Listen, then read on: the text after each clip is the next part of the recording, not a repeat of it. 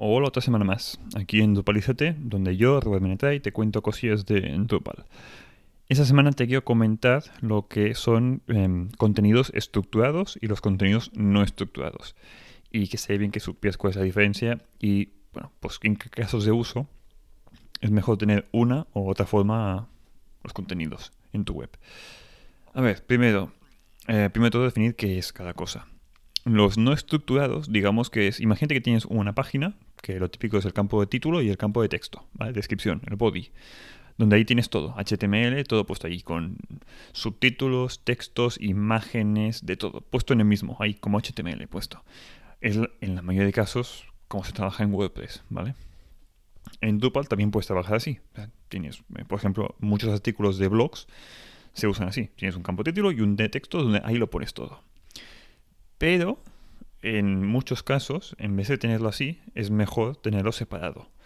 O sea, imagínate eh, una página de un producto en vez de un blog. Tiene más sentido que en vez de tener un campo de texto donde hayas puesto todas las características del producto y escribes mm, categoría, dos puntos, nombre de categorías, em, características técnicas, eh, potencia, lo que sea, todo allí puesto a mano, es mejor tenerlo en campos separados. Un campo para la potencia, un campo para el color, un campo para las mm, categorías, un campo para el precio, un campo para todo. Y no tenerlo todo en un campo de texto, todo junto y mixto. ¿Por qué? Primero, si está todo junto y ahí mm, me sale en catalán ahora la palabra, bueno, está todo junto y mezclado, que me salía, me salía en catalán. Al tener todo mezclado, no te sirve para eh, usar esto después en los filtros. Por ejemplo, si tenemos un e-commerce, queremos poder filtrar por categorías, o por colores, o por mm, características técnicas, o por lo que sea. Em, total, tener contenidos estructurados te permite después, de forma muy simple, usarlo en filtros y en listados. Cosa que de otra forma es bastante más complejo, ¿vale? Segundo, frontend si lo tenemos todo junto y mezclado, es bastante difícil que todas las páginas de la web se vean de una forma visual em, consistente, o sea, que todos siempre guarden el mismo estilo visual. Por ejemplo, que la imagen siempre esté arriba y que lo último que se vea sea el precio. Y que por el medio pues hagan los colores uno al lado del otro. Puede ser que, dependiendo de cómo se haya levantado el editor, la persona que edita los contenidos, haya un día que el color lo ponga el último o que los colores los ponga uno debajo del otro en vez de uno al lado del otro. O que no pongan categorías, se las olvide. O sea, al final dependes de los errores humanos. En cambio, si lo tienes como contenido estructurado y tienes cada campo de forma independiente, en el formulario puedes marcar de que estos campos son obligatorios o no.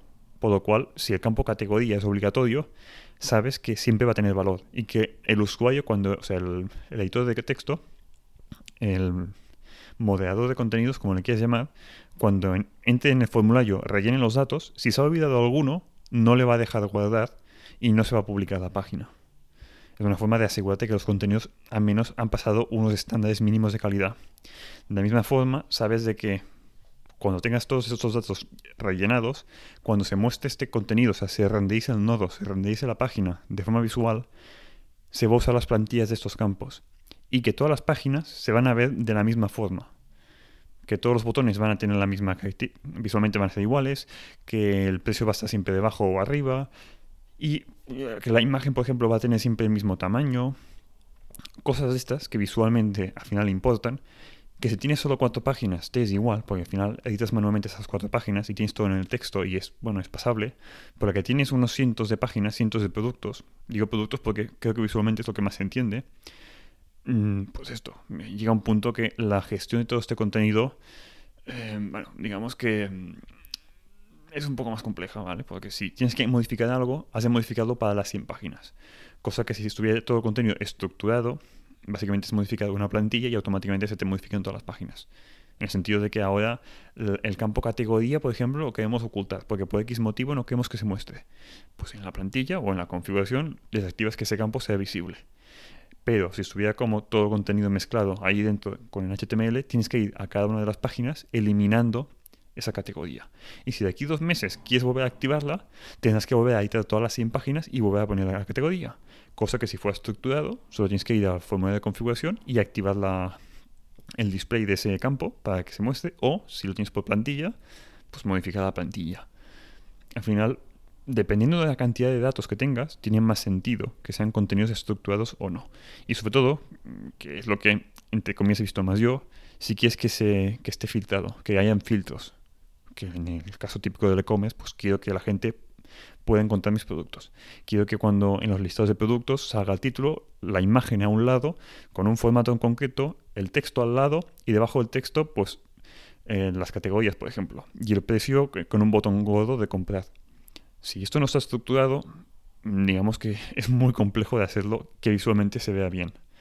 Que me lo he encontrado. O sea, me he encontrado páginas que yo pensaba que eran estructuradas y cuando he entrado dentro del proyecto he visto que básicamente es HTML a pelo, todo puesto allí. Con lo cual después, claro, normal que el editor cuando entra se vuelva loco. Porque es HTML, o sea, hay HTML, digamos, simple, que es texto, digamos, un, texto de un blog.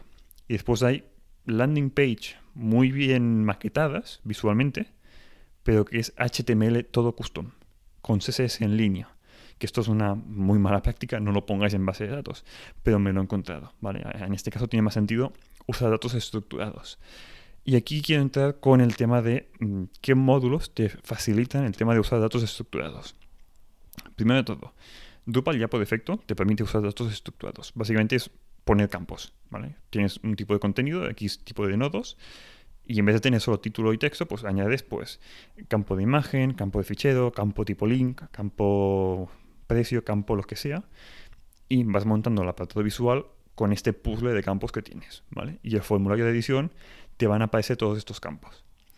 Pero en determinados casos, por ejemplo, cuando quieres montar una landing page, que es una página de aterrizaje en otro idioma, básicamente en inglés, tú quieres de que, dada flexibilidad, a que el usuario que está creando esa página pueda especificar de, no, no, yo quiero poner arriba de todo una imagen al 100% del ancho, y debajo quiero poner dos columnas de texto, y debajo una columna de texto y una imagen a la derecha, y debajo una imagen a la izquierda y el texto a la derecha, y debajo un carrusel, y debajo un formulario, y debajo, y allí añadiendo en formato puzzle, ¿vale?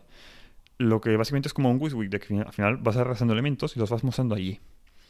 Esto en Drupal, la forma mejor para tenerlo estructurado es usar el módulo Paragraph, que no sé si vale la pena hacer un, episodio solo hablando de este módulo, pero básicamente te crea un tipo de entidad que después lo puedes meter en otras entidades, en este caso no lo normal es meterlo en, en tipos de nodo, y básicamente en el formulario de edición el usuario va a dar de añadir tipo de parágrafo, mm, botón, añadir tipo de parágrafo, mm, galería, añadir tipo de parágrafo, mm, imagen contexto. Al final son los tipos de parágrafo que el programador, en este caso yo, pero pueden ser otros, lo configuren, ¿vale? Configuras tantos tipos de parágrafo como elementos están en el diseño original de la web. Si ves que todas las landings han de tener pues, galería, eh, formulario, eh, imagen texto, solo texto, texto dos columnas, pues creas todos estos ítems de parágrafo. Y después el, el, el, que usa la web, o sea, el editor de contenidos, podrá crear tantas landing page como él quiera juntando estas piezas. Si está bien pensado esto, es muy simple de, y es muy usable de usar, pero me he encontrado en algunos casos de que han creado tantos tipos de parágrafos y está tan mal pensado esto que al final el editor, el usuario que edita las páginas, se vuelve loco, ¿vale? Porque si tiene treinta y pico tipos de parágrafos, llega a un punto que no sabe todos los que hay. Y al final solo acaba usando dos o tres. ¿Vale? Es una cosa a tener en cuenta. Eso no es problema de parágrafo, es problema del concepto, cómo se ha diseñado esta landing page. ¿Y qué más comentar? Ah, un módulo. Em, hay el módulo Gutenberg, que a la gente de web quizá le suena. Digamos que es un editor visual que entre comillas similar a Paragraph te permite pues arrastrar elementos y bueno pues creo una imagen arriba, debajo dos columnas de texto, debajo otro texto, debajo añado un bloque incrustado de no sé qué y al final vas construyendo esa landing page pues un poco a tu gusto, ¿vale? Juntando piezas de un puzzle. El problema que Gutenberg, al menos en Drupal, lo que hace realmente es meter mm, código HTML comentado, o sea, digamos, es código HTML lo que al final pone, en un único campo que es en el campo body. Con lo cual, realmente no es eh, contenido estructurado. Es contenido que está todo puesto ahí mezclado. Con lo cual, hay los problemas que comentaba antes. Que no, no es no útil para hacer, para hacer listados, ni tampoco es útil si, por ejemplo, ese contenido, o sea, ese texto, lo quieres usar después en formato de resumen en listados, porque ¿por dónde lo cortas? Si quieres mostrar el primer, el primer elemento de texto, quizá no, te saldrá sin, seguramente la imagen que has puesto más arriba. Y no todas las páginas se van a, ver igual. Digamos que, por ejemplo, usando Gutenberg, si lo tuyo es un blog, tiene sentido. Y en Drupal, pues hay casos que tiene sentido. O páginas simples, las páginas básicas que son solo páginas de texto, o como mucho que tienen alguna imagen por el medio, puede tener sentido usar Gutenberg. O directamente HTML en el body. Pero en el resto de casos yo creo que tiene más sentido que sea estructurado, ¿vale? Y nada más, esto, que te quedes con estos dos módulos, que existe Gutenberg, que existe el CK Editor, que ya viene en el code, que esto no lo he comentado, pero básicamente es lo que viene por defecto en Drupal, o sea, no hace falta comentar mucho. Y después el módulo Paragraph, que es para ya cosas más estructuradas, muy personalizadas. Porque en casos más simples, solo con los campos que vienen por defecto en Drupal, para datos estructurados tendrías, entre comillas, de sobras. Yo hay muchos proyectos que no he puesto Paragraph, no me ha hecho falta poner Paragraph. Y nada más. Hasta la semana que viene. Espero que os haya sido útil esta recomendación de módulos para gestión de contenidos.